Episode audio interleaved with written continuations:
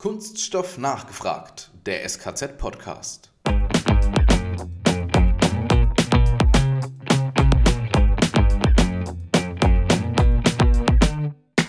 Es muss sehr, sehr viel Gehirnschmalz reingesteckt werden, mhm. um Prozesse aufzubauen, die automatisiert laufen können und dennoch den Kunden nicht vor den Kopf stoßen.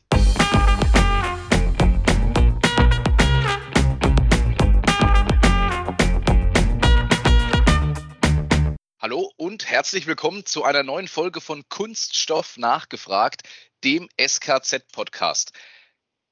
Heute geht es um ein Thema, wo man als erstes sagt, was hat denn das jetzt eigentlich mit Kunststoff zu tun? Alex, um welches Thema geht es heute? Heute geht es tatsächlich um CRM und Vertrieb im Jahre 2022.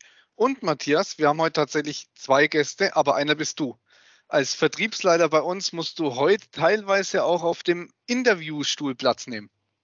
Das schaffe ich. Äh, ich habe mich natürlich äh, guter Vertriebler wie ich bin, auch darauf vorbereitet.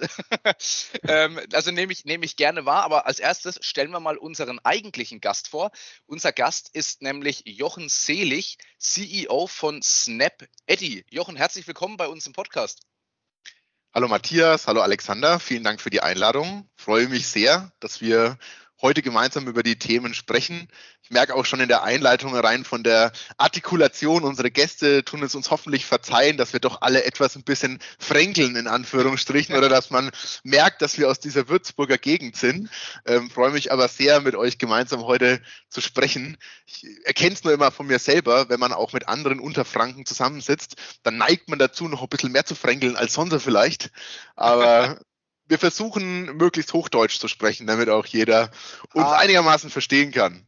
Jochen, unsere Hörer sind es gewohnt, aber horch einmal, ich bin ein Mittelfranke. Das musst du doch Das stimmt, merken. wenn man so ein bisschen genauer reinhört. aber alle noch im, im fränkischen Raum zumindest. Ja. Und da verfällt man wirklich mehr rein, so ist es. Aber sag uns doch mal kurz ein paar Worte zu dir und SnapEddy. Cooles Logo habt ihr übrigens. Ich mag das Krokodil ähm, was ihr so tut und was dahinter steckt. Genau, also ja, zu mir selber. Ich bin selber auch im Vertrieb mit tätig bei SnapEddy, leite hier Marketing und Vertrieb. Bevor ich SnapEddy mitgegründet habe, vor mittlerweile knapp sieben Jahren, habe ich auch schon viel mit Vertrieb und Online-Marketing zu tun gehabt. Also schon immer irgendwas mit dem Thema Lead-Generierung, ähm, was mir sehr viel Spaß und Freude bereitet. Bei SnapEddy haben wir eine Problemstellung mit aufgegriffen, die eigentlich fast alle Unternehmen haben, die auch ein CRM-System betreiben. Und zwar geht es dabei um die Datenqualität der Kontaktdaten, die im CRM-System drin sind. Will auch gar nicht zu weit ausholen, aber jeder, der schon mal in einem CRM-System gearbeitet hat und weiß, was es heißt, dort Kontakte manuell einzupflegen und aktuell zu halten, ne, der weiß, das ist ein enormer Aufwand, der niemanden so wirklich Spaß macht, vor allem den Vertriebscharakteren, die ja eher dafür bekannt sind, äh, sag ich mal, kommunikativ stark zu sein, aber vielleicht nicht äh, so datengetrieben oder analytisch äh, gerne äh, manuelle Aufgaben abarbeiten. Für die ist es natürlich ein großer Schmerz. Und wir helfen da den Unternehmen mit unseren Softwarelösungen, dass das automatisiert abläuft, Daten aktuell bleiben und auch schnell Kontaktdaten auf Messen zum Beispiel erfasst werden können. Ja, da muss ich jetzt auch gleich schon einsteigen, denn, denn es zieht und sticht schon bei mir, wenn ich höre Kontaktdatenpflege, also im System Kontaktpflege immer gerne persönlich oder per Teams oder Telefon, aber bei der Pflege ist es wirklich so. Also es ist ein, es ist ein leidiges, aber ich betone es auch immer wieder, ein notwendiges Thema, denn ich finde, wenn man mal verpasst hat, Kontakte zu pflegen und hat plötzlich einen riesen Datenberg, der dann innerhalb, ja, äh, der praktisch wieder aufzuholen versucht, was die letzten fünf Jahre verpasst wurde, sozusagen, ähm, dann verbringt man da erstmal einiges an Zeit. Also das ist schon echt enorm. Ähm, deshalb würde ich da mal auch gerade fragen, äh, oder dich mal direkt fragen, Jochen, was tut sich denn eigentlich gerade so im Bereich CRM? Da ist ja vieles, nennen wir es mal, eingefahren, aber ähm, das, was ich auch immer mitbekomme oder wo ich mich natürlich auch selber auf dem Laufenden halte, da geht im Moment gerade richtig viel. Ja, ich glaube, es, ähm, wenn man es so ein bisschen zusammenfasst, merkt man, dass der CRM-Bereich sehr, sehr spannend ist. Und alle Unternehmen haben verstanden, ne, dass man CRM so als zentralen Angelpunkt für alle Aktivitäten nutzen sollte. Was spannend ist, es hat sich eigentlich in den letzten Jahren gar nicht so viel in Anführungsstrichen bahnbrechendes Neues getan, sondern man versucht einfach mal diese Mittel, die es gibt, wirklich umzusetzen. Also man die Unternehmen wissen, dass es Marketing-Automation-Lösungen gibt, mit denen ich sozusagen Prozesse automatisieren kann in Kundenkommunikation. Die Firmen wissen, dass man im CRM-System mittlerweile über Sequenzen und Themen Sachen automatisieren kann. Aber es ist immer noch eine Herausforderung, alle diese Silos aufzulösen, sodass es eben nicht verschiedene Datenpools sind, sondern alles an einer Stelle und dann auch wirklich in die Realität umgesetzt wird. Also dieses Stichwort personalisierte Automation eigentlich sowohl den Personalisierungsgrad hinzubekommen, den der Kunde auch erwartet und haben möchte, als aber auch einen Automatisierungsgrad zu bekommen. Das ist nach wie vor für die Unternehmen ein sehr, sehr schwieriger Punkt, weil es muss sehr, sehr viel Gehirnschmalz reingesteckt werden, mhm. um Prozesse aufzubauen, die automatisiert laufen können und dennoch den Kunden nicht vor den Kopf stoßen. Also man kennt es vielleicht auch selber, wenn man teilweise dann E-Mails erhält oder Kommunikation, man sich denkt, Mensch, da wusste jetzt der eine aber auch nicht, was der andere eigentlich gemacht hat. Und das möchte man ja genau durch sowas vermeiden. Also ich glaube, es gibt wenig viele bahnbrechende Neuheiten, aber man versucht jetzt mal diese ganzen Werkzeuge, über die alle schon in den letzten vier, fünf Jahren sprechen, wirklich in die Realität umzusetzen. Und du hast schön beschrieben, dieses Dilemma, der Kampf zwischen, ich möchte es möglichst standardisiert, damit es automatisiert abläuft, aber gleichzeitig möglichst individualisiert, was sich beißt, aber was die Technik ja inzwischen möglich macht. Nur um mal die Brücke zu schlagen, wie ist denn, du bist ja jetzt nicht nur rein auf die Kunststoffindustrie ähm, konzentriert oder beschränkt. Jetzt mal dein Blick von außen. Werden die Unternehmen inzwischen tatsächlich nochmal massiv digitaler oder sind sie sogar schon? Und wo stehen wir als Kunststoffindustrie? Ich würde schon sagen, dass die Unternehmen digitaler werden. Sie hatten sozusagen auch ein bisschen diesen Brandbeschleuniger durch alles, was mit Corona in den letzten Jahren war, dass zumindest die Vertriebsaktivitäten auch digitaler werden mussten. Jetzt ist es in der Kunststoffindustrie nochmal so, dass man hier natürlich auch wirklich mit äh, Sachen hat, die man anfassen kann. Also man hat diese Haptik auch von Dingen. Das heißt, äh, im Verkauf ist es sicherlich nicht immer ganz so einfach, alles rüberzubringen, wenn man nicht vor Ort auch mal gemeinsam Dinge anschauen, anfassen, äh, spüren kann, egal ob es jetzt Maschinen sind oder dann wirklich Kunststoffe. Ähm, es ist auf jeden Fall schwieriger, denke ich, in einer verarbeiteten Industrie oder in einer Industrie, die irgendwelche Produkte, Werkstoffe herstellt, als rein im Softwareumfeld ich würde behaupten, dass die Kunststoffindustrie da eigentlich schon relativ weit vorangeschritten ist im Vergleich zu anderen Industriezweigen. Also ich habe das Gefühl, dass man da schon viele Leute vortrifft, denen das alles bewusst ist und die sehr stark auch in diese Richtung gehen und die vor allem auch weg wollen von diesem reinen Bauchgefühl hin zu datengetriebenen Unternehmen. Also man hat immer mehr dieses Data-Driven im Hintergrund.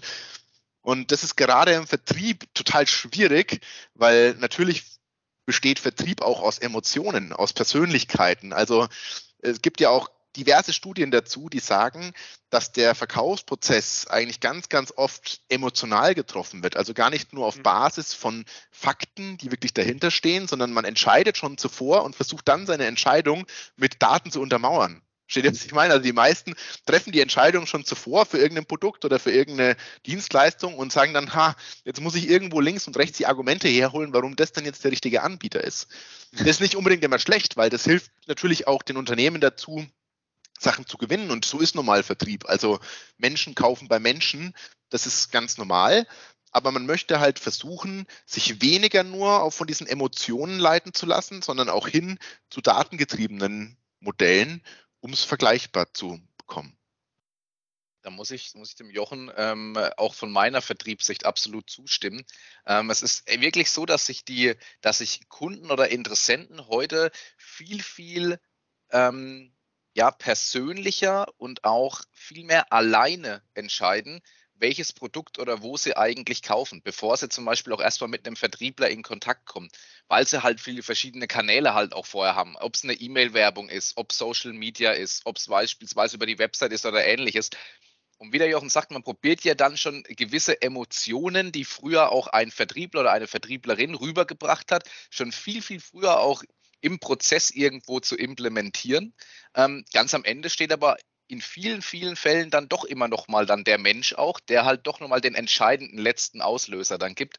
Und das ist wirklich mega interessant und macht es aber für uns, die in der Vertriebsriege unterwegs sind, wirklich auch mega spannend. Also ich habe tatsächlich die Corona-Zeit als ähm, doch auch vertrieblichen Change irgendwie erlebt, weil doch ganz viele umdenken mussten, so vom klassischen äh, ich nenne es mal Haustürvertriebler. Also ich fahre von Unternehmen zu Unternehmen äh, und äh, muss Klinken putzen, hinzu, ich muss schon viel früher ansetzen und ich muss mich vor allem viel breiter auch aufstellen, ähm, dass ich verschiedene Kunden bedienen kann.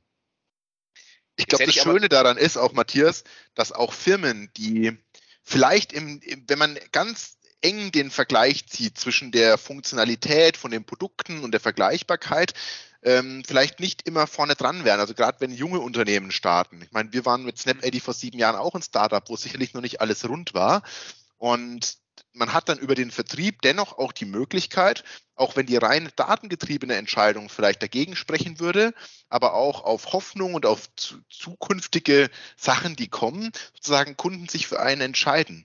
Also ist Vor- und Nachteil zugleich. Wenn man dann aber irgendwann mal Marktführer ist oder jemand, der sagt, hey, ich habe eigentlich das beste Produkt mit der besten Qualität, dann ist es wiederum auch nachteilig, weil man hat dann auch mal ähm, sozusagen Geschäftsverkaufschancen oder Verkaufschancen, wo man sagt, hm, eigentlich sind wir vergleichbar mit den Wettbewerbern das beste Produkt aber weil halt irgendwelche Personen persönliche Kontakte haben und da irgendwas schöner haben oder was auch immer, kann es dennoch sein, dass man am Ende dann der sozusagen das Unternehmen eine andere Kaufentscheidung trifft, obwohl sie rational gesehen vielleicht nicht die beste wäre. Also es ist für beide Seiten gut und schlecht. Es gibt sozusagen die Chance, da einzugreifen. Wenn man rein datengetrieben denkt, würde es für viele junge Unternehmen sehr schwierig sein, Deals zu gewinnen. Frage an dich, Jochen, so zwischen Vertriebler und Vertriebler. Ähm, und wir haben auch viele äh, Hörerinnen und Hörer übrigens auch aus der Vertriebsriege. Was ist denn das Besondere eigentlich, wenn man Softwarelösungen verkauft? Hm, also was ist das Besondere? Ich meine, wir unterscheiden uns schon mal insofern von vielen anderen Produkten über dieses Recurring Business. Also Software, wie wir es verkaufen, also Software as a Service, ist ja ein Geschäftsmodell, wo es wiederkehrende Softwarelizenzen gibt, die sich jährlich verlängern. Das heißt, an sich, wenn ich so einen ähm, Vertrieb abgeschlossen habe, dann ist der Customer Lifecycle viel höher, weil der sich eigentlich ja automatisch jedes Jahr verlängert, was teilweise jetzt bei Maschinen oder bei Produkten, die einmal gekauft werden, nicht der Fall ist. Da gibt es sicherlich auch Folgegeschäfte, wenn man zufrieden war mit dem Material oder mit den Maschinen oder was auch immer da gemacht wurde. Aber es ist nicht ganz so planbar wie im Softwarevertrieb. Außerdem ist natürlich schön, dass wir unsere Software digital komplett zeigen können. Also ich muss eigentlich nicht zu einem Kunden hinfahren. Ich habe jetzt gerade erst wieder Verkaufsverhandlungen mit einem großen amerikanischen Konzern gemacht, die jetzt dann SnapEdit-Technologie einsetzen. Und da musste ich niemals dazu hinfliegen. Also ich hatte die Möglichkeit von Deutschland aus alles so zu steuern, alles vorzuführen, vorzubereiten, dass der Verkaufsprozess dennoch optimal begleitet ist, trotz Zeitverschiebungen und allen möglichen Themen. Ähm, das ist bei anderen Produkten sicherlich schwieriger. Nachteil ist halt auch, diese Haptik ähm, oder auch das Thema mal sich vor Ort zu sehen, kann natürlich auch verschiedene Vorteile mit sich bringen. Weil in jetzt einer Stunde Online-Session dann auch mal über andere Themen zu sprechen oder wirklich eine Verbindung zu einem Kunden aufzubauen, das ist natürlich schwieriger oder nicht, nicht ganz so einfach möglich, wie wenn ich das ähm, jetzt vor Ort mache und mit der Person auch mal noch was essen gehen kann oder wie auch immer. Ich hätte dann mal einfach eine ganz einfache Frage für euch beiden, alte Hasen im Vertrieb. Also an euch beide, wie würde ich denn heute vorgehen, um neue Kunden zu gewinnen? Was ist denn der Unterschied zu früher? Magst du starten, Matthias? Gerne. Wir fangen heute schon viel, viel früher im Prozess an, letzten Endes, um neue Kunden zu gewinnen. Und vor allem, wir bespielen heute viel mehr Kanäle als früher noch, um Kunden zu gewinnen. Also wir, wir haben ja immer so dieses Klischee vom Vertriebler im Kopf, der im Auto sitzt und dann von Unternehmen zu Unternehmen für, fährt, das er vorher ausgewählt hat, ganz früher in den gelben Seiten, heute über Google oder über irgendwelche sonstigen Suchmaschinen und Tools. Dann, dann, dann, klappert man so die Unternehmen ab mit einem dicken Katalog in der Hand, vielleicht noch mit einem iPad oder, oder mit sonstigen, ähm, sonstigen Android-Geräten. Und es ist aber heute tatsächlich ganz anders da. Also wir sind ja heute wirklich viel digitaler unterwegs ähm, und bespielen wirklich Kunden ähm, oder Interessenten über, über E-Mail-Marketing. Wir bespielen sie beispielsweise über auch noch die guten alten Telefonaktionen. Ähm, es gibt Newsletter beispielsweise, die versandt werden, in die man sich anmelden kann. Und dann aber auch ganz, ganz viel, so wie man es klassisch, finde ich, von früher noch kennt. Da war es halt eine Anzeige beispielsweise in einer Zeitschrift. Und heute findet so eine Anzeige zum Beispiel über ein Posting oder über eine bezahlte Werbung über Social Media beispielsweise statt. Also das heißt, wir bespielen mittlerweile ganz, ganz viele Kanäle, um möglichst viele Achtung Fachbegriff, möglichst viele Touchpoints letzten Endes zu erreichen. Wenn man sich mal so die ein oder andere Studie anschaut, dann sagt man heute, ein Interessent braucht bis zu elf Touchpoints, fast zwölf, bis er letzten Endes sich entscheidet, hey, das Unternehmen SKZ oder SnapEddy ist wirklich mega interessant für mich. Und ich glaube, das ist ein Riesenunterschied zu früher. Also sprich, so gewinnt man heute Kunden, indem man die Klaviatur der Tools und der Kanäle eigentlich möglichst breit bespielt. Aber ich glaube, Jochen, das kannst du mir so bestätigen. Ja, absolut. Also würde ich genauso sagen. Ich würde sogar noch einen Schritt weitergehen und sagen, es ist ja auch das Thema mit, was für Probleme treibt denn die Kunden um, die ich lösen kann? Also dieses Thema mit, mit Content Marketing, was ja schon länger auch in aller Munde ist, dass man sich mit seinen Wunschkunden oder Interessenten auch wirklich beschäftigt und sagt, die Personen, die jetzt zum Beispiel an der Software interessiert sein könnten bei uns, was treibt die denn um? Was haben die denn für Problemstellungen? Und wie kann ich denen auch schon abseits rein von einem Kauf von Softwarelösungen oder von Kunststoff oder was auch immer vorab helfen, diese Problemstellung oder auch diesen Informationsbedarf zu decken. Weil ich meine, der, der klassische Unterschied zu ganz früher ist, Früher war der Vertriebler eigentlich der einzige Punkt, oder die Vertrieblerin, Entschuldigung, ich möchte natürlich nicht nur auf die Vertriebler eingehen, die äh, die Informationen an die Interessenten geben konnten. Also als noch nicht die Internetseiten und alles da war, Website, wo ich alle Informationen bekomme, war sozusagen das ja mein erster Kontakt und ich musste mich natürlich auch darauf verlassen, musste alle die Informationen mühsam zusammenführen. Jetzt kann ich mittlerweile als Kunde oder als Interessent mir schon sehr, sehr viele Infos online abholen und der Vertriebler führt mich dann sozusagen nur noch mal ein bisschen durch oder zeigt mir noch die Facetten auf, die ich vielleicht noch nicht entdeckt habe. Also es geht mehr auch noch um dieses ganze Beratungsthema und dann auch natürlich die Aufmerksamkeit von den Wunschkunden zu bekommen. Ich glaube, das ist auch ein großer Unterschied, weil wir es gerade gesagt haben mit Newsletter und so weiter. Wir haben halt eine totale Informationslast. Also mhm. ich beschäftige mich auch dafür, kommen wir später nochmal dazu, bezüglich unseres CRM-Konferenz im Sommer damit. Ich werde eine Eröffnungsrede über das Thema Aufmerksamkeit halten. Und Aufmerksamkeit im Sinne von auch der Informationsökonomie. Ja, ist ein eigener Wirtschaftsbegriff, den man definieren kann. Und zwar geht es darum, dass Zeit und auch Aufmerksamkeit auch als Währung angesehen werden können.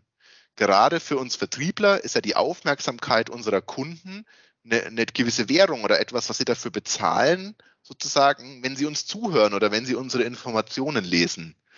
Und man wird mit so vielen digitalen Informationen zugemüllt, würde ich schon fast sagen, dass es halt auch für die Entscheider schwierig ist, Relevantes von Unrelevanten zu unterscheiden und selber sozusagen den, die Informationen für sich gut zu filtern. Und darum mhm. geht es natürlich auch in der Aufgabe des Vertriebs heutzutage, die Informationen so auch aufzubauen, dass sie überhaupt erstmal in die Aufmerksamkeitsreichweite des Interessenten kommen, sodass er sagt, hey, das ist jetzt wirklich spannend für mich. Ich investiere jetzt da mal meine Aufmerksamkeit und Konzentration auf dieses Thema, weil das könnte für mich ein Problem lösen.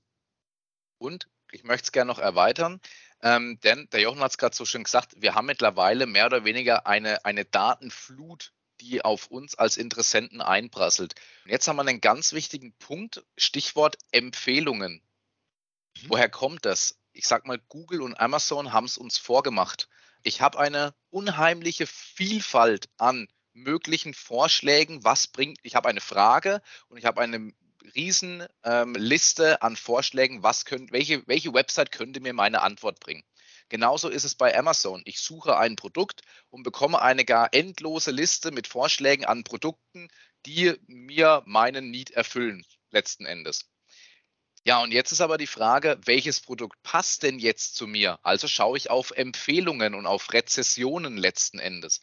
Und das ist was, was bei uns beispielsweise am SKZ im Bereich der Bildung, im Bereich der Forschung oder auch im Bereich der Tagungen beispielsweise immens wichtig ist, dass Kunden, die schon diese Veranstaltungen besucht haben oder unsere Services mit in, in ähm, ja, benutzt haben, oder genutzt haben, dass die letzten Endes weitergeben, hey, wir waren dort gut aufgehoben, wenn du das und das Problem hast, dann bist du bei diesem Unternehmen richtig und dann kann ich ein Gefühl dafür schaffen, ich als neuer Interessent, ich glaube, ich wäre gut aufgehoben in dem Unternehmen und ich habe schon so ein leicht heimliches Gefühl.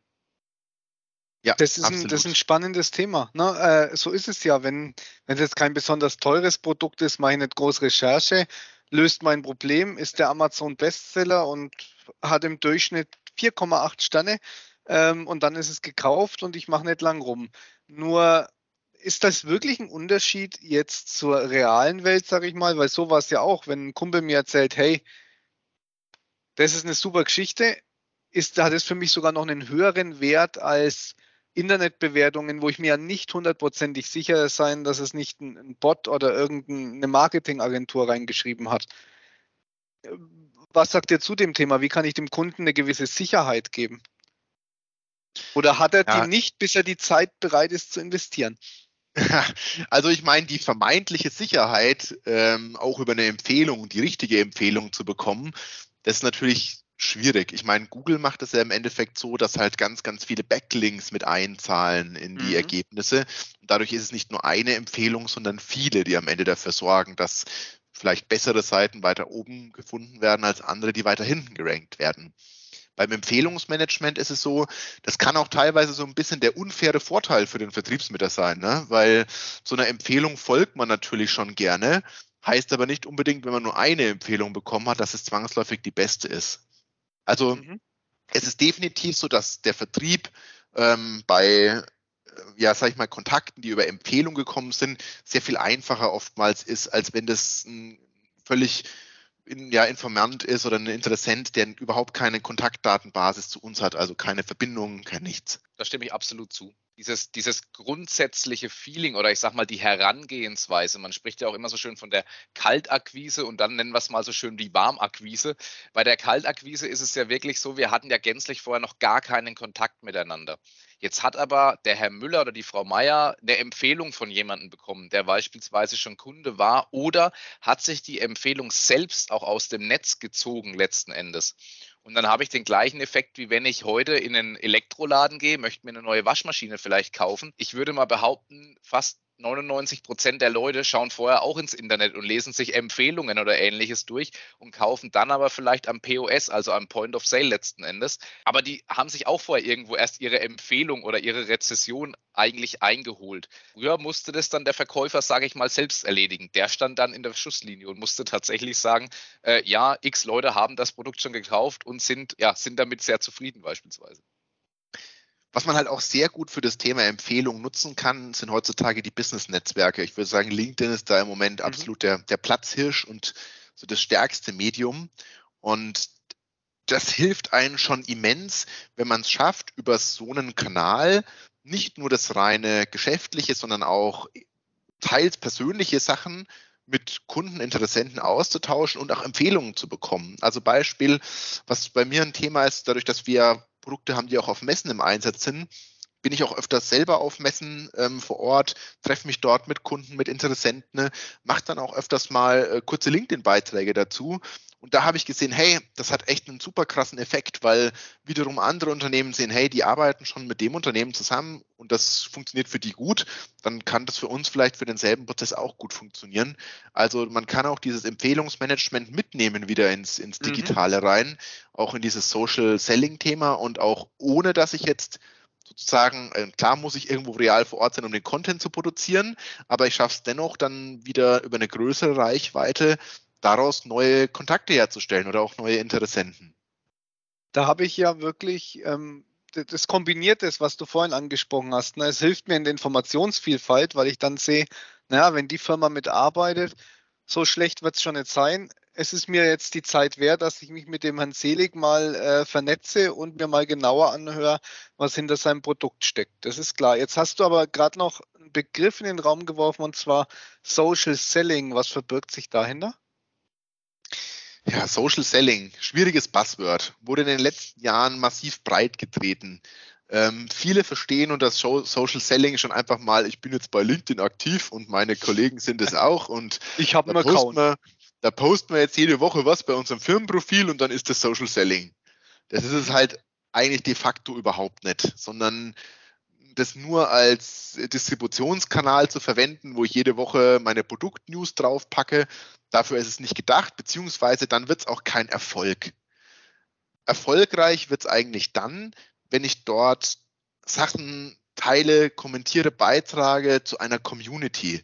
Also sprich, wenn ich es schaffe, spannende Sachen dort zu verbreiten, über die auch andere Leute interessiert sind, die anfangen mit mir über Themen zu diskutieren. Und das sieht man sehr, sehr oft. Alles, was zu werblich ist, funktioniert nicht auf LinkedIn oder ist kein Social Selling.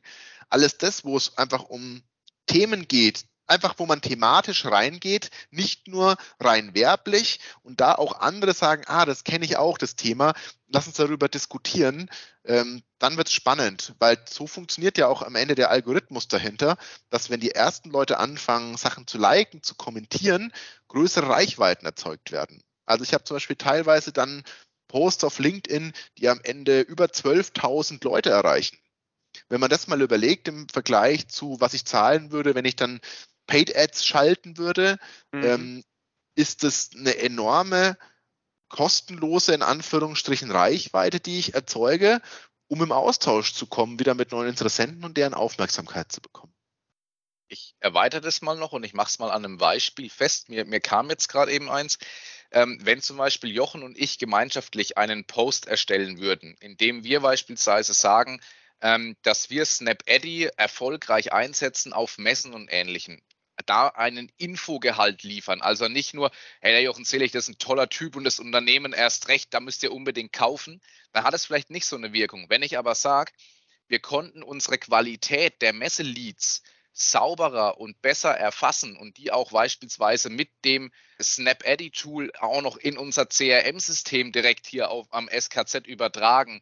Das hat uns Arbeitszeit gespart. Wir konnten direkt danach äh, Werbematerialien oder Infomaterial versenden und so weiter und so fort. Das bringt uns einen echten Mehrwert, die Zusammenarbeit aus den und den Gründen dann verkaufe ich so ein bisschen im Hintergrund und im Hintergedanken. Und wenn wir dann vielleicht sogar noch ein Video haben, wo man uns beide sieht, also ich sage immer so schön, wenn es dann menschelt, ähm, das war auch lange Zeit oder ist das Erfolgsrezept letzten Endes auch auf Facebook, ja, ähm, wenn es dann menschelt, dann interessiert es plötzlich die Leute und dann kann ich mega Reichweiten erzielen.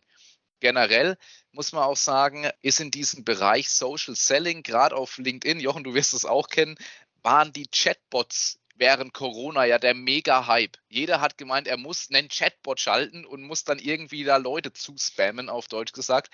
Kamen zum Teil Mails an, wie sehr geehrter Matthias, hallo Herr. Oder irgendwelche Sachen, weil die Bots einfach nicht richtig programmiert waren. Oder Männer wurden als Frauen betitelt und Frauen wurden als Männer betitelt. Also ganz komische Dinge sind da passiert und zum Teil auch wirklich einfach schlecht gemacht, weil man so ein bisschen Torschusspanik hatte. Ich muss da jetzt unbedingt was schalten, ich muss dort Kunden gewinnen. Und ich finde, deshalb hat dieses ganze Thema Social Selling auch ruckzuck einen negativen Wert bekommen. Und dabei ist es richtig gemacht. Ich würde sogar so weit gehen, dass ich sagen würde, der Kanal unserer Zeit. Aber es muss halt richtig und ordentlich gemacht sein. Das ist ganz, ganz wichtig. Ja, und man muss vom Push zum Pull kommen. Das ist ja. genau der Punkt, weil was viele dort mhm. machen, ist dieses klassische Pitch und Connect. Also ja. ich verbinde mich mit jemandem und sage, hey, ich habe hier ein tolles Produkt, willst du das kaufen? Das ist eigentlich der Weg, den du halt ja, nicht gehen solltest. Das nervt, das nervt alle Leute und das ist auch das, wo man dann sagt, ja, das ist halt eigentlich kein Social Selling, sondern das ist einfach nur genauso, ja, einfach plump jemanden angesprochen und das Angebot rübergekippt. Viel interessanter ist es tatsächlich, wenn man es schafft, sein Netzwerk aufzubauen oder auch mit Personen in Interaktion zu treten, auch mit denen ich noch gar nicht vernetzt bin. Und da vielleicht mal ein kleiner Tipp am Rande, was viele eben auch gar nicht wissen. Jeder, der dann ähm, da Social Selling betreiben will, ist eigentlich so, dass er sich dann immer gleich versucht, mit den Leuten zu vernetzen, eine Anfrage zu schicken, vielleicht sogar was zum eigenen Produkt zu schreiben. Was ja noch viel interessanter ist, man kann auch von Personen, die man interessant sind oder die Wunschkunden sind, wenn man so Account-Based Selling macht, ähm, die Posts von denen anschauen. Also man guckt einfach mal, was hat denn der Matthias in den letzten drei Monaten so gepostet auf LinkedIn und sneakt sich da einfach mal ein bisschen in diese Posts rein und kommentiert und diskutiert mit ihm. So, dann findet der Matthias es vielleicht auch ganz cool und ganz spannend und unterhält sich mit dir. Und wenn er dann eine Anfrage schickt, nachdem er schon zwei, dreimal hier über irgendwelche Posts mit Matthias in der Konversation war, dann wird der Matthias mit einem ganz anderen Feeling in diese, dieses Gespräch oder in die Konversation reingehen und das vielleicht auch annehmen, als eben nur dieses reine, plumpe, hier Anfrage, das ist mein Produkt, kauf's unterhalten tut er sich gar nicht, der Matthias. Das könnte echt klappen. ich würde ich ja. es mal gerne in einem Satz festmachen. Also für mich ist Social Selling kein Sprint, sondern es ist ein Langstreckenlauf. So wie der Jochen sagt, man muss sich wirklich mit der Person, die hinter dem Account steckt, bitte, bitte beschäftigen. Nicht einfach blind drauf loshauen. Das hat, das hat keinen Sinn. Bin ich voll d'accord. Okay, dann nochmal ein anderes Thema, nachdem das auch so, ihr habt jetzt gesagt, ihr habt die Bots erwähnt, äh, dass man dann, ich, ich sage mal so, der einen auf LinkedIn einfach anschreibt mit kaufen, kaufen, kaufen. Das ist die Version Staubsaugervertreter an der Haustür, nur im digitalen, um das mal so in, in, in ein Bild zu packen. Nachdem auch wir am SKZ ja viele Veranstaltungen machen. Da wurde vieles in digital verlegt. Wie steht ihr zu dem Thema digitale Messen oder hybride Veranstaltungen? Hat es Zukunft oder war das jetzt nur Überbrückungshilfe, solange nichts in, äh, in der Realität in Person möglich war? Also aus meiner Sicht muss ich sagen, hat es keine Zukunft. Ich glaube, es war der Notnagel dieser Corona-Zeit, der irgendwie gezogen wurde von vielen Marketingabteilungen, um halt überhaupt was zu tun, so auf die Art. Ich denke, dass reale Messen, wo ich vor Ort bin wirklich und Leute treffe, immer noch enorm wichtig sind, weil die Menschen auch wirklich mit Menschen zu tun haben wollen eine digitale Messe oder auch eine hybride Messe oder Veranstaltung, das ist für mich etwas, was es schon seit Jahren gab. Die digitale Messe ist meine Internetseite und die ist nicht nur eine Woche offen im Jahr, sondern die ist 24, 7, 365 Tage im Jahr geöffnet und Kunden können sich informieren, können mit mir interagieren, können auf Call to Actions reagieren ähm, und können mit mir einen persönlichen Termin buchen. Also genau so eine Team-Session, wo ich mich mit einem Kunden austausche, das ist nicht an einer digitalen Messe gekoppelt, die nur eine Woche geht, sondern das können bei uns Kunden das ganze Jahr machen. Und ich glaube, es geht auch um das Thema wieder Aufmerksamkeit wenn ich eine digitale Messe oder eine hybride Veranstaltung mache, so dann sitzt jeder an seinem Laptop. Selbstverständlich ist dann noch Outlook offen, selbstverständlich sind dann noch andere Themen mhm. offen. Man ist so schnell abgedriftet, das heißt, man folgt eigentlich auch gar nicht diesem Event oder der Veranstaltung. Und warum sollte ich die Nachteile einer, einer Offline-Messe in diese Online-Veranstaltung bringen. Also man muss eigentlich die Vorteile nutzen. Wenn ich vor Ort bin, wirklich auf einer Konferenz, auf einer Messe, dann hat es meine volle Aufmerksamkeit. Dann stehe ich da vor einem Menschen, mit dem ich mich unterhalte und habe nicht nebenher dann noch ähm, Outlook die ganze Zeit offen oder gucke noch was anderes auf irgendeiner Webseite an. Gleichzeitig ähm, habe ich, klar muss ich da rumlaufen, verbringe da Zeit, aber das ist halt auch was mit Persönlichkeiten. Das heißt, meine Sicht der Dinge, ich glaube, dass digitale Messen und auch hybride Veranstaltungen keine Zukunft haben, weil entweder bin ich dort und schaue mir das an bin auch vor Ort oder eben nicht. Es wird sicherlich weniger und es, der Außendienst wird weniger, sodass die Leute mehr auch nutzen, online im direkten 1 zu 1 Austausch zu kommen. Und die Veranstaltungen und Messen, die stattfinden, sind, glaube ich, noch hochwertiger und noch beliebter bei den Leuten. Da stimme ich dem Jochen vollkommen zu. Also auch wir haben die digitalen Messen mal eins, zwei Versuchsballons gestartet, also sprich daran teilzunehmen als Aussteller. Und ich möchte mal unseren Geschäftsführer zitieren, weil der hat es sehr schön gesagt. Die digitale Messe ist eigentlich nicht mehr als eine mittelmäßig gut gemachte Website. Und ähnlich war genau. es auch. Also man, ja. hat, man hat einiges an Geld bezahlt. Das klingt jetzt sehr harsh, aber es, es, es gibt den Inhalt eigentlich wieder. Äh, man hat einiges an Geld bezahlt und war zum Teil vielleicht zwei Tage auch auf Standby letzten Endes. Kommt da jemand, möchte jemand in Kontakt treten? Und wenn man sich wirklich dann am Ende mal Zahlen von so digitalen Messen angeschaut hat, war es zu 90 Prozent oder bei 90 Prozent dieser Messen wirklich so, dass das sehr, sehr geringe Zahlen waren. Die Leute, die da wirklich aktiv drauf waren, denn wie der Jochen auch schon sagt, ich kann mir die Daten halt auch über die Website ziehen. Was wir jetzt speziell in der, ähm, bei uns in der Weiterbildung gelernt haben, beispielsweise, ist, online zieht und online funktioniert beispielsweise sehr gut auch bei Weiterbildungen, sofern es live ist. Wenn es aus der Konserve raus ist, also sprich, ich habe keine Möglichkeit, Fragen zu stellen, ich muss mir nachträglich irgendwie eine E-Mail-Adresse von jemandem und eine Telefonnummer mühselig raussuchen, ähm, an wen kann ich mich jetzt wenden mit meiner Frage, ist der Wille daran teilzunehmen relativ niedrig. Wir haben am SKZ beispielsweise Live-Online-Kurse, live gestreamt aus einem Online-Studio, also ein professionell eingerichtetes Studio. Und da sind unsere Buchungszahlen wirklich immens gut. Also wir haben im letzten Jahr sehr aktiv daran gearbeitet und haben 40 Prozent all unserer äh, Teilnehmer in unsere Online-Kurse praktisch reingezogen, die alle oder fast alle, muss man sagen, wenn, wenn der Vertriebler sagt, alle waren zufrieden, ähm, dann, dann ist es immer, wirkt es immer gleich gelogen. Nee, aber es waren wirklich fast alle zufrieden. Wir haben eine mega Weiterempfehlungsrate und das zieht. Und ähnlich ist es, wie gesagt, vom Effekt her äh, auch bei diesen digitalen Messen oder hybriden Veranstaltungen. Ähm, ich werde immer Leute dabei haben, die sagen, digital ist voll mein Ding, da möchte ich gerne hin. Aber der Großteil wird am Ende wieder in die Präsenz reingehen, weil sie einfach sagen, ich brauche auch diesen persönlichen Kontakt.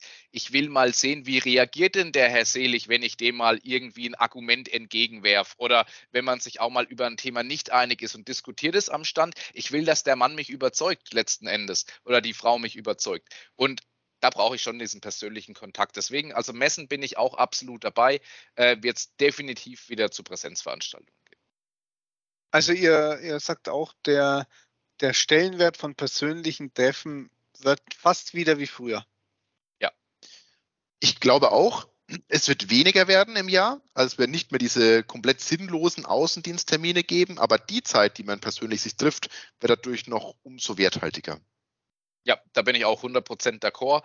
Ähm, diese klassischen Kaffeeklatschtermine, die werden äh, wegfallen.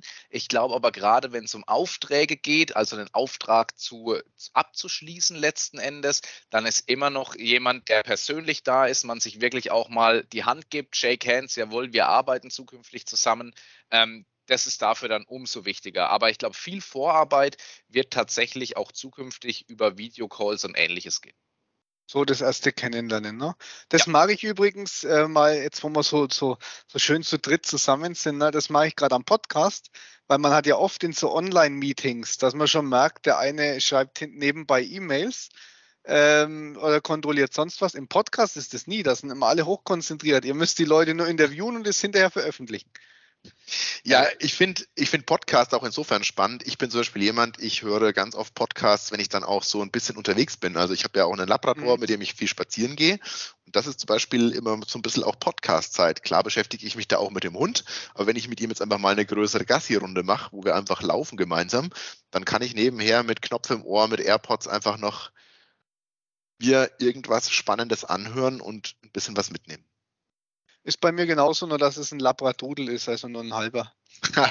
ja, der hat immerhin nicht so viele Haare wie mein Hund, also sei froh. Er verliert wenig.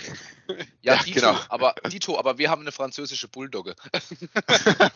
ja, das wäre doch auch mal ein schönes Trio. Vielleicht sollten wir den nächsten Podcast einfach mal unsere ja. drei Hunde sprechen lassen.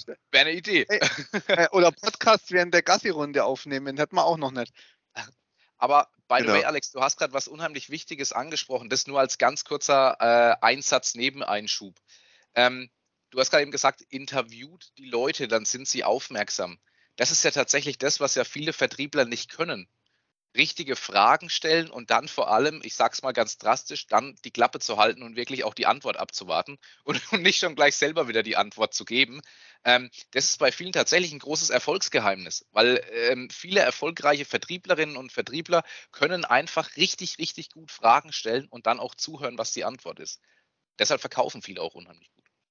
Ja, bin ich bei dir. Also man muss ein richtig guter Fragesteller sein, aber es kommt auch immer auf die Disziplin drauf an. Zum Beispiel, ähm, weil wir es ja auch davon hatten, wegen Social Selling und so weiter. Es gibt ja auch Sachen wie Telefonakquise.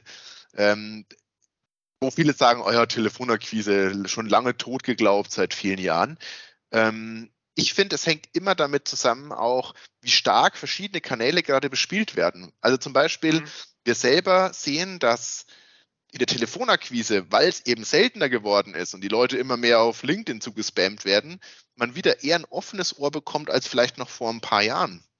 Und da ist es zum Beispiel schon auch wichtig, in den ersten Minuten zu überzeugen. Das heißt, ja, auch die richtigen Fragen stellen, aber auch mal schnell einen raushauen. Also ich habe gerade in den Anfangsphasen unserer Firma, wenn man als Unternehmen noch keine Bekanntheit hat, haben wir echt tolle Erfolge auch über Telefonakquise äh, erstellt, was mhm. viele Firmen nicht können oder nicht machen oder nicht machen wollen, weil man natürlich auch so ein bisschen da die Arschbacken zusammenkneifen muss. Ne? Also gerade auch bei Telefonakquise holt man sich ja öfters auch mal Nein ab als vielleicht noch an anderer Stelle. Ist aber total gut auch, um zu lernen und herauszufinden, wie ich mit einem Kunden denn interagieren muss und was, was kann ich sagen, was kann ich nicht sagen, was sind so die Argumente, auf die, die, die jemanden triggern oder wo ich sozusagen dann auch vielleicht mal einen Termin bekomme.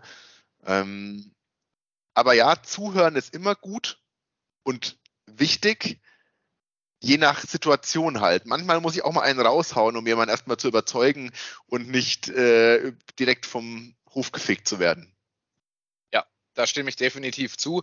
Und auch bei so klassischen Methoden, wie gesagt, wie der Telefonakquise oder ich erweitere, ich erweitere es mal noch, die klassische Postsendung auf hochwertig und gut gedruckten Papier beispielsweise, ähm, die dann auch noch personalisiert an jemanden gerichtet ist, das kann heutzutage wirklich mal ja, ich will jetzt nicht sagen ein Game Changer sein, aber es kann mal wirklich aus der Masse herausstechen und wirklich auch mal die Leute wieder ganz anders abholen als klassisch über digitale Medien. Also den Spagat müssen wir gerade im Moment schon machen. Ähm, der linke Fuß sagt klassische Methode, äh, analoge Methoden und der rechte Fuß oder das rechte Bein sagt digitale Methoden, digitale Kanäle. Beides muss im Moment funktionieren. Ja. Das ist ein Marketing-Dilemma. Ne? Äh, tust du das, was alle tun, fällt es dir auch nicht auf. Ja, und es ist ähnlich, wenn man es im Vertrieb sieht, wie man auch sagt, ja, der Marketing-Mix mit verschiedenen Instrumentarien gibt es eben auch den Vertriebsmix. Dass ich sage, ich muss mich aus verschiedenen Sachen bedienen und schauen, dass ich eben mit meinen Wunschkunden in Kontakt komme. Die 150. LinkedIn-Zusendung fällt ja nicht auf, wenn jetzt eine Brieftaube ans Fenster klopft. Wer immer den Brief hingehängt hat, den merkst du dir. Den merkst du dir. Jetzt würde ich tatsächlich von der Gast und Inter zu Interviewendem wieder zur Interviewerrolle springen, Jochen. Oh, äh, äh, soll ich dich lassen? Ich weiß ja eigentlich was ganz gut. Danke, Alex. Ja, du hast es sehr gut gemacht, äh, auch alleine. ähm, Kann man das eigentlich schon als Weiterbildung zählen lassen mit dem, was ich jetzt über Vertrieb gelernt habe?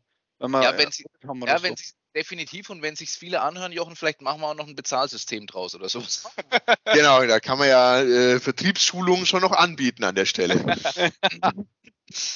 Jochen, die letzte Nein. Frage, die wir haben, ist immer, was ist dein Wunsch für die Zukunft des Unternehmens, aber auch für die Kunststoffbranche beispielsweise? Und ich würde dich bitten, geh doch auch mal ganz kurz nochmal drauf ein, denn du hast es vorhin schon mal kurz angesprochen. Ihr habt im Sommer ein ziemlich cooles Event, die CRM Experience. Ähm, um was geht es denn da genau? Und dann vielleicht euer Wunsch noch ganz zum Schluss. Aber Alex, du wolltest, glaube ich, noch einhaken. Ja, vor allem in Präsenz, ne? In Präsenz.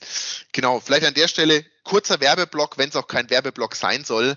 Ähm, Snap Eddy CRM Experience. Was verbirgt sich dahinter? Das am 21. und 22. Juni hier in Würzburg auch am Wöllrieder Hof mit wahrscheinlich um die 200 spannenden Gästen, alle aus dem Bereich Vertrieb, Marketing, die sich für CRM-Themen interessieren. Wir haben äh, über 18 Speaker aus verschiedenen Themengebieten. Da geht es um lohnt es sich ein CRM zu wechseln? Wie, was mache ich, damit die Nutzerakzeptanz im CRM-System gesteigert wird? Ähm, was ist das Thema eigentlich Account-Based Selling und wie kann ich daran gehen? Also es ist ganz, ganz breit aufgebaut. Wir haben Speaker aus der Wissenschaft und aus der Praxis mit dabei, plus auch zwei tollen Abendveranstaltungen. Am ersten Abend mit einem Barbecue, mit DJ und großen Fokus auf Networking und am zweiten Tag sogar als Highlight ein großes Konzert von einer berühmten Band, den Mighty Oaks treten da auf. Gibt es ein Open-Air-Konzert, also richtig coole Geschichte. Es sind auch noch Tickets vorhanden. Das heißt, jeder, der auch mit Vertrieb und Marketing zu tun hat, einfach mal auf www.crm-experience.de schauen. Dort findet man auch noch die Möglichkeit, Tickets zu buchen. Wir freuen uns, wenn äh, noch einige den Weg und sozusagen die Einladung nach Würzburg folgen.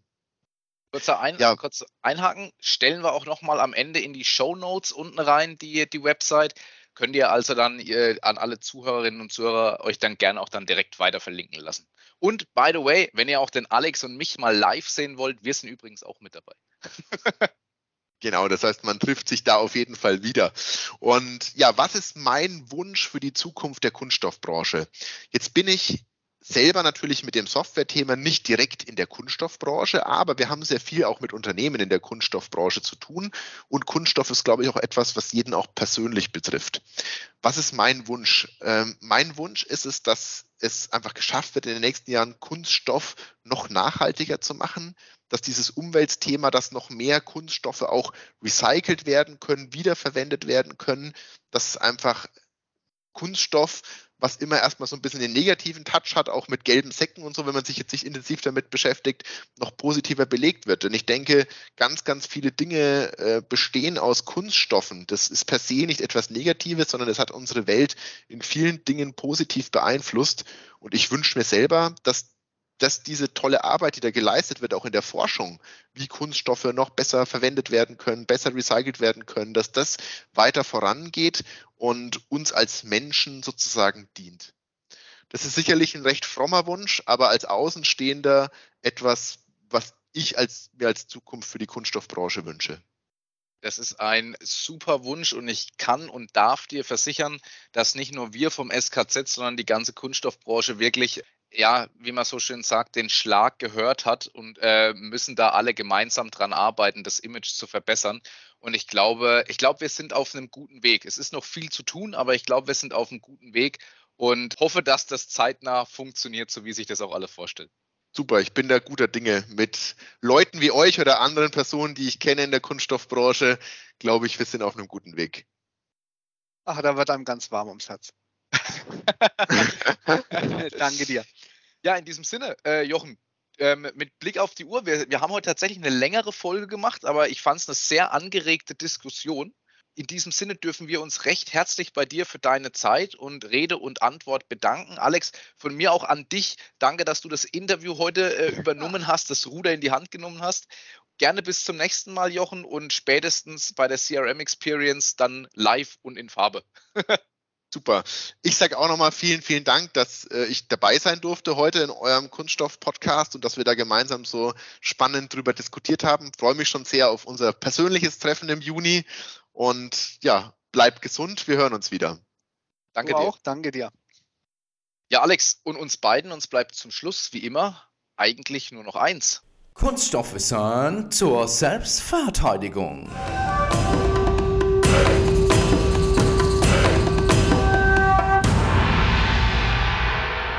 Alex, heute geht's um Tennis. Wieso und warum? Ja, sinnvolle Anwendungen für Kunststoffsport ist sicherlich eins. Woraus ist eigentlich ein Tennisball, ist unsere heutige Frage. Und der Ursprung des heutigen Tennis reicht tatsächlich bis ins Mittelalter zurück. Es hat sich aus einfachen Ballspielen, die damals noch ohne Schläger mit der flachen Hand gespielt wurden, entwickelt. Der Ball war meistens aus Kork oder Leder. Richtig. Und inzwischen ist Tennis aber ein richtiger Hightech-Sport. Angefangen bei der Kleidung, über den Schläger bis hin zu diesem kleinen gelben Filzball. Der ist nämlich aus einem Filz-Nylon-Gemisch, aber nur die Außenhülle des Balls. Im Innern nämlich befindet sich ein Kern aus Gummi, der aus zwei Hälften unter Hitze zusammengeklebt wird. Und wie ist es im Profitennis, Alex? Ja, da wird dieser Gummikern zur Verbesserung der Sprungkraft sogar noch mit einem Überdruckstickstoff beladen.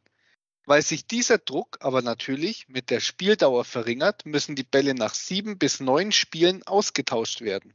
Jetzt haltet Und euch fest, so werden pro Jahr etwa, wie viel Alex?